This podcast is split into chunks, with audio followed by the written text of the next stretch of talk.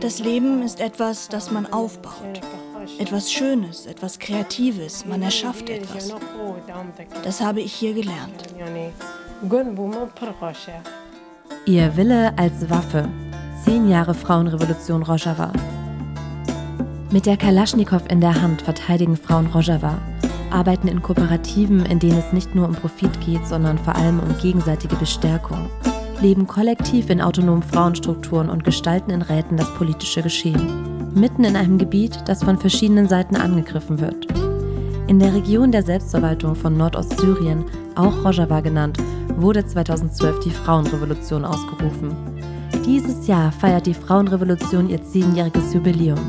Und zu diesem Anlass habe ich die Frauen vor Ort kennengelernt.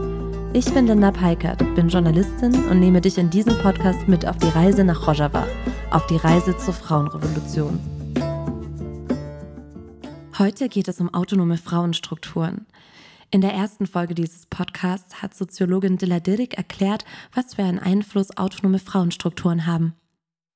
Von Anfang an waren Frauen als organisierte Kraft in allen Bereichen der gesellschaftlichen Arbeit, der politischen Arbeit dabei und haben aktiv alles mitgestaltet. Und zwar auch so, dass sie zum Beispiel in ihren autonomen Strukturen die generellen Strukturen, also die gemischten Strukturen, kritisieren können. Sie haben ein Veto, aber die generellen Strukturen können sich nicht in die Arbeit der Frauenbewegung einmischen. Das sind zum Beispiel Mechanismen, die dazu geführt haben, dass die Frauenstrukturen auch wirklich autonom und unabhängig sich organisieren können. Um diese autonomen Frauenstrukturen in der Praxis näher kennenzulernen, besuche ich das Dorf Genvar. Außerdem wirst du in dieser Folge auch etwas zur Genealogie erfahren, der angewandten Wissenschaft der Frau und der Frauenrevolution. Etwa fünf Frauen in farbenfroher Kleidung jäten gemeinsam Unkraut im Gemüsegarten. Sie leben hier teilweise mit ihren Kindern im kleinen Frauendorf Shinwar nahe der nordostsyrischen Stadt Amude. Gemeinsam mit weiteren Frauen organisieren sie sich autonom Warum sich die Frauen entschieden haben, nach Shinwar zu kommen und kommunal zusammenzuleben, hat unterschiedliche Gründe. Zeynep lebt seit fünf Jahren, seit der Gründung Shinwars hier. Sie bittet mich in ihr kleines Lehmhäuschen. Wir setzen uns im Wohnzimmer auf den kühlenden Boden. Zeynep ist in den kurdischen Gebieten der Türkei aufgewachsen.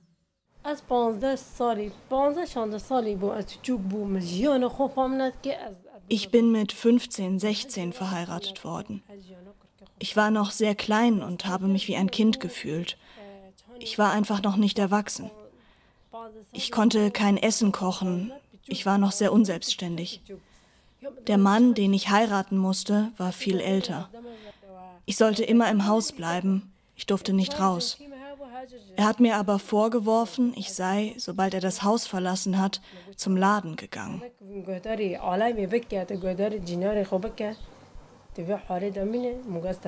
Zeynep erzählt mir, dass sie die vierte Ehefrau des viel älteren Mannes war und berichtet von Gewalterfahrungen und Suizidgedanken. An dieser Stelle möchte ich daher eine Triggerwarnung für die nächsten fünf Minuten aussprechen. Ich habe dann eben beschlossen, dass ich so nicht weiterleben kann. Er hat mich geschlagen. Ich habe schlimme Gewalt erfahren. Das war für mich kein Leben, was ich dort geführt habe. Deshalb hatte ich entschieden, Selbstmord zu begehen. Ich wollte nicht mehr weiterleben.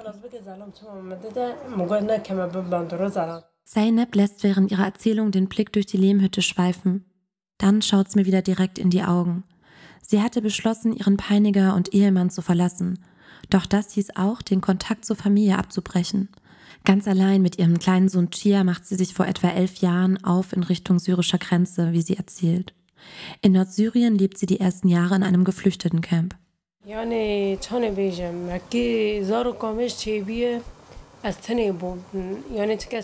hat mich geschlagen und ich war dann alleine, als ich Chia großgezogen habe. Chia war noch ein kleines Kind und ich hatte niemanden, der mir zur Seite stand. Ich hatte keine Socken, ich hatte keine Kleider für ihn.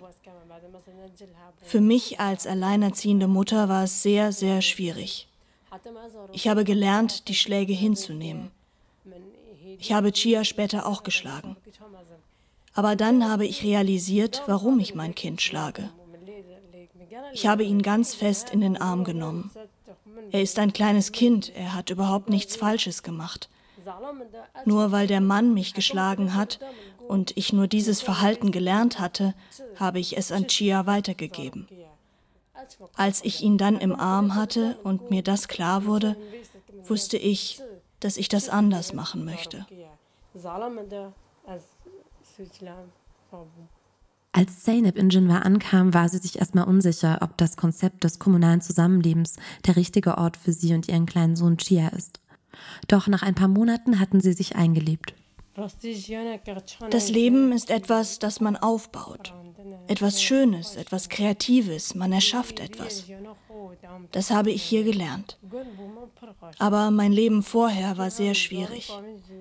Das Leben mit diesem Mann war sehr, sehr schwierig.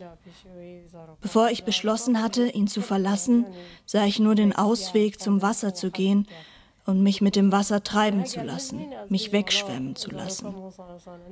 Aber hier sehe ich, dass das Leben eine große Bedeutung hat. Mein Sohn Chia geht hier in die Schule, er lernt etwas. Er ist super schlau. Er kommt in der Schule sehr gut voran. Ich hätte ihm das nicht beibringen können. Ich wusste nicht, wie man ein Kind erzieht, wie man es ausbildet. Aber hier habe ich das Glück, dass es eine Schule gibt. Er entwickelt sich gut. Das ist das, was ich mir für mein Kind wünsche, dass wir hier ein freies Leben aufbauen können. Seit dem Ausruf der Revolution und dem Aufbau der Selbstverwaltung in Nord- und Ostsyrien steht die Frauenbefreiung an vorderster Stelle. Das bedeutet eben auch, dass sich die Frauen aus gewalttätigen Lebenssituationen befreien dürfen. Davor war es für Frauen undenkbar, alleine, ohne Ehemann, Vater oder Bruder zu leben. Es gibt viele Minderjährige, die zwangsverheiratet wurden oder es gibt Frauen, die Gewalt erfahren haben und die äh, anhand dieses Rechts, was sie dann offiziell bekommen haben, halt entschieden haben, dass sie sich aus dieser Beziehung lösen, äh, gewaltvollen Beziehung lösen wollen. Denen steht es offen oder mit dem Malbata Shehidans Mütter, die quasi mit ihren Kindern alleinerziehend sind, weil der Vater im Krieg gefallen ist. Oder Frauen, die einfach, auch junge Frauen, die sagen, ich möchte mich selbst ausprobieren, ich möchte nicht so wie die, meine Familie für mich mein Leben vorbestimmt hat, leben und ich möchte an einen Ort, wo ich quasi frei entscheiden darf und äh, mich an Projekten beteiligen kann, äh, arbeiten kann. Für all diese Frauen ist der Ort quasi offen und es ist auch schön, weil nicht nur kurdische Frauen dort leben, also es ist auch allen Ethnizitäten oder Minderheiten, die hier zusammenleben, äh, steht es natürlich auch offen. Das heißt, es gibt arabische Frauen, es gibt esidische Frauen, es gibt kurdische Frauen und Internationalistinnen, die da hinkommen, für eine Weile bleiben, mitarbeiten. Und all das zusammen macht quasi diese Einheit oder dieses Verständnis von, was bedeutet es, Frau zu sein in dieser Gesellschaft. Das ist Amara. Ihr bürgerlicher Name lautet eigentlich anders. Sie ist eine der Internationalistinnen, die sie gerade erwähnt hat. Auf Internationalistinnen werde ich in der kommenden Folge, also in Folge 4 dieses Podcasts, noch genauer eingehen. Amada kam auf jeden Fall nach Rojava, um den Aufbau der Selbstverwaltung kennenzulernen und zu unterstützen. Sie führt mich durch das Dorf und erzählt mir, wie das kommunale Leben aufgebaut ist. Also wir sind hier quasi mit vielen Dingen beschäftigt, die ein Dorfleben ausmacht. Also das Schinwardorf basiert auch auf der ökologischen Grundhaltung. Das heißt, wir haben einen großen Garten, wir haben, wie sagt man, Fruchtbäume, Obstbäume. Wir haben eine eigene Bäckerei, wo die Mütter ihr eigenes Brot backen aus dem Weizen, wo, wo sie selber Mehl machen und das dann zu Brot verarbeiten.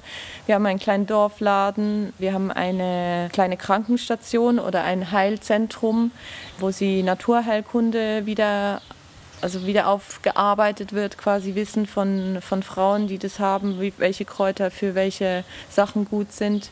Wir haben eine Akademie, wo Bildungen stattfinden können, wo Seminare gemacht werden, auch wo die Mütter selber Sachen lernen können, wie zum Beispiel Lesen und Schreiben, wo diskutiert wird über politische Themen. All diese Dinge sind Sachen, wo jede Mutter oder Frau, die da lebt, entscheiden kann, wo sie sich am meisten sieht und einbringen möchte. Die einzelnen Aufgabenbereiche rotieren immer wieder, damit keine Wissenshierarchie entstehe, sagt Amada. Alle können alles lernen. Die Frauen ermutigen sich gegenseitig, Neues auszuprobieren. Doch es gehe nicht nur um Arbeit und Weiterbildung, auch das soziale Miteinander sei strukturiert.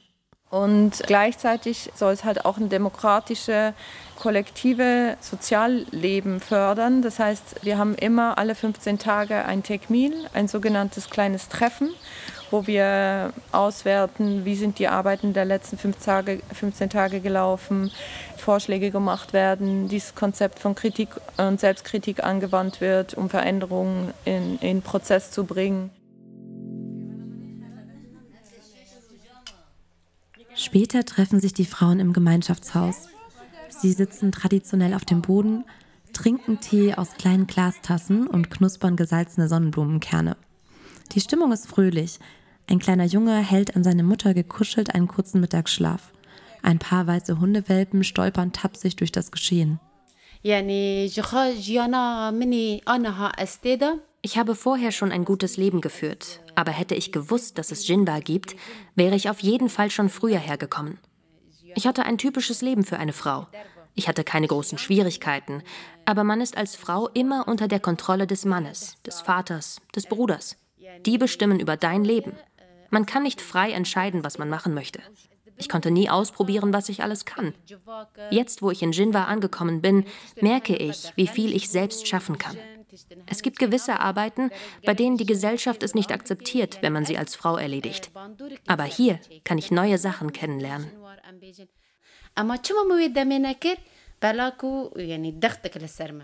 Die Frau ist etwa Mitte 30. Sie hat keine Kinder, ist nicht verheiratet. Sie möchte anonym bleiben. Warum erzählt sie nicht?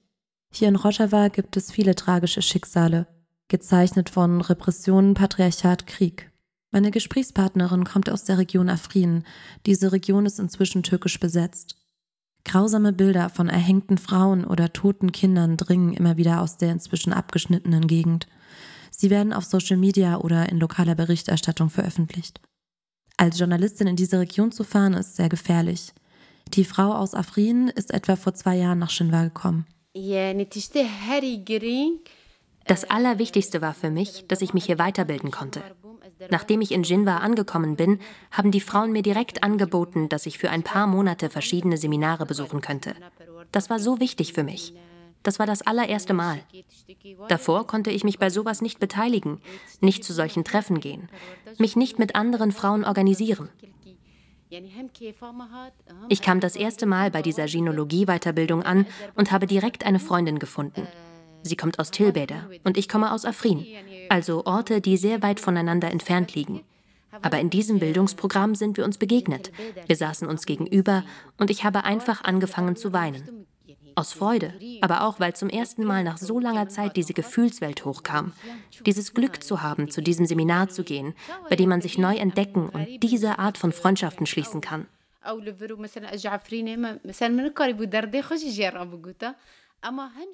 Die Genvar-Bewohnerin spricht hier von Gynäologie-Seminaren. An dieser Stelle ein kleiner Exkurs zur Gynäologie. Gynäologie ist aus dem kurdischen Wort Djinn, Frau, und dem aus dem griechischen Begriff Logos, Wissenschaft, zusammengesetzt. Gleichzeitig steckt aber auch der Wortstamm des kurdischen Begriffs Giane in Genealogie. Giane bedeutet Leben. Die Genealogie wird als Wissenschaft der Frauen bezeichnet, die patriarchale Züge an der herkömmlichen Wissenschaft und Gesellschaft erforscht und kritisiert. Sie wird ausschließlich von Frauen praktiziert. Wissen sei als Macht definiert und würde oft zur Ausbeutung von Mensch und Natur genutzt. Im Rahmen von Genealogie-Seminaren diskutieren die Teilnehmerinnen miteinander, versuchen zu erarbeiten, was für Interessen oder Ästhetikvorlieben sie mit Distanz zum Patriarchat hätten. Es treffen Frauen aus Militärstrukturen, Wissenschaft, Arbeiterinnen, Hausfrauen, Schülerinnen oder Mütter aufeinander. Außerdem hat die Genealogie einen multiethnischen Selbstanspruch. Sie bezieht sich also nicht nur auf das kurdische Volk. Die Genealogie beschäftigt sich auch mit der Rolle des Mannes im Befreiungskampf der Frau.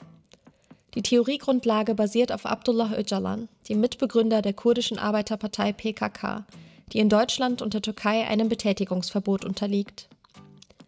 In Genealogieseminaren arbeiten die Teilnehmerinnen Denkanstöße Öcalans mit eigenen Ideen und Erfahrungen weiter aus.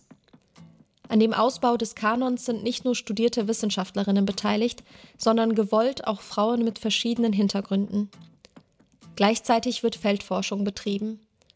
Bei einer kürzlichen Untersuchung habe man etwa Frauen aus verschiedenen Regionen mit verschiedener ethnischer Zugehörigkeit befragt, wie sich ihr Leben seit der Frauenrevolution verändert hat. Im Gynäologie-Institut treffe ich Silan. Sie arbeitet schon seit Jahren im Bereich der Gynäologie. Die Frauenwissenschaft Gynäologie ist eine Wissenschaft für die Frauenrevolution, keine alleinstehende Wissenschaft. An dieser Stelle wird deutlich, dass die Gynäologie ein anderes Wissenschaftsverständnis hat als das, was an den deutschen Universitäten dominiert. Sie begleitet den Kampf der Frauen vor Ort, gibt Denkanstöße für ein neu gedachtes Miteinander der Geschlechter, aber auch zwischen Mensch, Tier und Natur. Sie ist vor allem eine sehr praxisorientierte Lehre, wie de la Dirick erklärt. Und zwar äh, wurde bisher die Wissenschaft immer zusammen als ein Teil auch des Kolonialismus gesehen, nicht vom kapitalistischen Wertesystem zu trennen, patriarchal dominiert. Also die Menschen an der Macht, die Systeme an der Macht haben Wissenschaft oft genutzt, um ihre Systeme weiterzuführen, zu legitimieren. A little bit uh, focus we can solve. Wenn wir uns darauf konzentrieren, können wir Probleme lösen. Wir sehen auf der einen Seite die NASA, die ein millionenschweres Budget hat und Satelliten bis zum Jupiter schickt oder ähnliche Dinge. Aber auf der anderen Seite haben wir Menschen, die an Hunger leiden. Es gibt eine ökologische Krise, Frauenfeindlichkeit. Die Zahl der Femizide steigt und es gibt viele weitere Probleme. Man sieht diesen Widerspruch, wie Wissenschaft genutzt werden sollte und was die Rolle von Wissenschaft sein sollte, um das Leben zu verstehen. Die Verbindung zwischen Menschen, Natur, Frauen und Männern zu verstehen. In diesem Sinne können wir sagen, dass Genologie eine Kritik und eine Intervention aus der Perspektive der Frauen ist, um einen Paradigmenwechsel hervorzurufen. To build up, to come up with a new paradigm. Eine sogenannte Wissenschaft der Frau, die auch einen aktivistischen Charakter hat. Ich verstehe Silan hier so. Was bringt es uns als Menschheit, wenn wir ins Weltall fliegen, alles Mögliche erforschen, aber immer noch keine Lösung für das Leid eines Großteils der Weltbevölkerung gefunden haben? Vielleicht erscheint uns hier in Europa das eine schwer mit dem anderen vergleichbar, aber ist da nicht auch was dran? Warum wird nicht mehr zu Frieden, Hungerbekämpfung und Katastrophenminimierung geforscht? Und wie kann zu diesen Themen geforscht werden, ohne dass der Bezug zu den Betroffenen auf der Strecke bleibt? Wie möchte die Genealogie das schaffen? Man versucht, andere Methoden anzuwenden. Man versucht, den Gedanken des Friedens und der Freiheit immer im Kopf zu behalten. Man versucht, positivistische Methoden vor allem zu kritisieren, also dass man die Gesellschaft nicht als ein Labor betrachtet und dass man gesellschaftliche Prozesse nicht irgendwie äh, messen kann und in Zahlen und Nummern nur ausdrücken kann, sondern dass man die Wertesysteme, die Philosophien, die Kämpfe in den verschiedenen Gesellschaften auch gut analysieren und verstehen muss.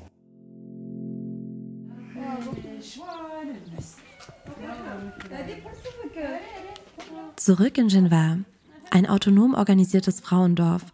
Das wäre vor zehn Jahren, vor dem Beginn der Frauenrevolution, undenkbar gewesen. Die Seminare, die im Rojava-Kontext auch oft Bildung genannt werden, findet die Internationalistin Amara sehr wichtig. Dabei kann es um Genealogie gehen, aber auch praktische oder theoretische Weiterbildung, von Traktorfahren über Ökonomie bis hin zu Lageberichten autonomer Freiheitskämpfe in anderen Regionen der Welt kann sich nur über Bildung weiterentwickeln. Also Wissen, äh, also sich selbst kennenlernen, die Geschichte kennenlernen, selber Wissen miteinander zu teilen, sind halt so wichtige Momente. Und ich denke, dass da auf jeden Fall für Shinwa noch ein großes Potenzial ist, das äh, weiter zu intensivieren. Ich finde das Konzept von Jinwa spannend. Fühle mich wohl in dem kleinen Dorf mit grünen Gärten und spielenden Kindern. Aber auch dieser Schutzraum für Frauen ist den türkischen Drohungen ausgesetzt. Der letzte türkische Angriffskrieg gegen die Selbstverwaltung Nord- und Ostsyriens im Jahr 2019, bei dem Girispi und Serikaniye von der Türkei besetzt wurden, hatte auch Einfluss auf Shinwar. Bombenangriffe waren sehr, sehr nah. Deswegen war nicht klar, was mit Shinwar passieren wird, wie weit sich Erdogan da ausbreiten zu auszubreiten versucht und deswegen mussten viele weggehen und sind halt weiter ins Landesinnere gegangen haben erstmal in Schulen gelebt, also sehr eng zusammen mit anderen äh, Familien, die erstmal ihre Dörfer verlassen mussten. Und einige haben dann Orte gefunden, wo sie gesagt haben, eben es ist gerade für ihre Kinder wichtig, dass sie äh, nicht mehr Krieg erleben müssen, dass sie nicht immer wieder zu Flüchtlingen werden und weiter vertrieben werden und dass sie sich denn deswegen einen Ort gesucht haben, wo sie, wo sie nicht so nah an der Grenze oder den äh, äh Auseinandersetzungen, Angriffen ausgesetzt sind und dann dort geblieben sind danach, nicht wieder zurückgekommen sind. Und das heißt, äh, Jinwa hatte wie auch so, ein, so eine kleine Pause oder so einen Bruch, wo es schwierig war, danach wieder neues Leben einzuhauchen. Es ist schade zu sehen, wie viel die Frauen in Jinwa aufgebaut haben, was für ein Ort geschaffen wurde und das Projekt derart unter den Angriffen der Türkei leidet. Viele Häuser im Frauendorf sind leer. Was wäre in Nord- und Ostsyrien alles möglich, wenn diese Bedrohung nicht ständig mitschweben würde? Wenn nicht so viel Kraft in die Selbstverteidigung fließen müsste? Und wäre das Konzept von so einem Frauendorf nicht auch etwas für Deutschland? Ein Dorf, in dem nur Frauen, Mütter und Kinder zusammenleben und sich gegenseitig unterstützen. So ein Dorf könnte auch hierzulande Frauen einen Schutzraum bieten und den Bewohnerinnen ermöglichen, ohne patriarchalen Einfluss Neues zu lernen und sich selbst abseits des männlichen Blicks kennenzulernen. In der nächsten Folge geht es um das Konzept von Frau sein. Was bedeutet das? Wie kann man sich von dem patriarchalen Einfluss freimachen? Und was ist eigentlich mit den Männern in der Frauenrevolution? Welche Rolle haben sie? Darüber werde ich mit deutschen JPG und JPG-KämpferInnen sprechen. Wenn du Fotos und Zusatzmaterial von meiner Reise sehen möchtest, schaue bei den ND Social Media Kanälen vorbei. Wir sind auf Instagram, Twitter und Facebook. Du willst linken Journalismus unterstützen und unter anderem Recherchen ermöglichen, wie sie Linda in Rojava gemacht hat? Dann zahl freiwillig einen Beitrag deiner Wahl an das ND. Ganz schnell und einfach mit nur zwei Klicks auf dasnd.de slash freiwillig zahlen. Wenn dir der Podcast Ihr Wille als Waffe, 10 Jahre Frauenrevolution Rojava gefallen hat, freue ich mich über eine Bewertung bei Spotify oder iTunes. Lasst auch gerne einen Kommentar da und abonniert den Podcast, dann verpasst ihr keine Folge mehr. Ihr Wille als Waffe, ein Podcast des ND.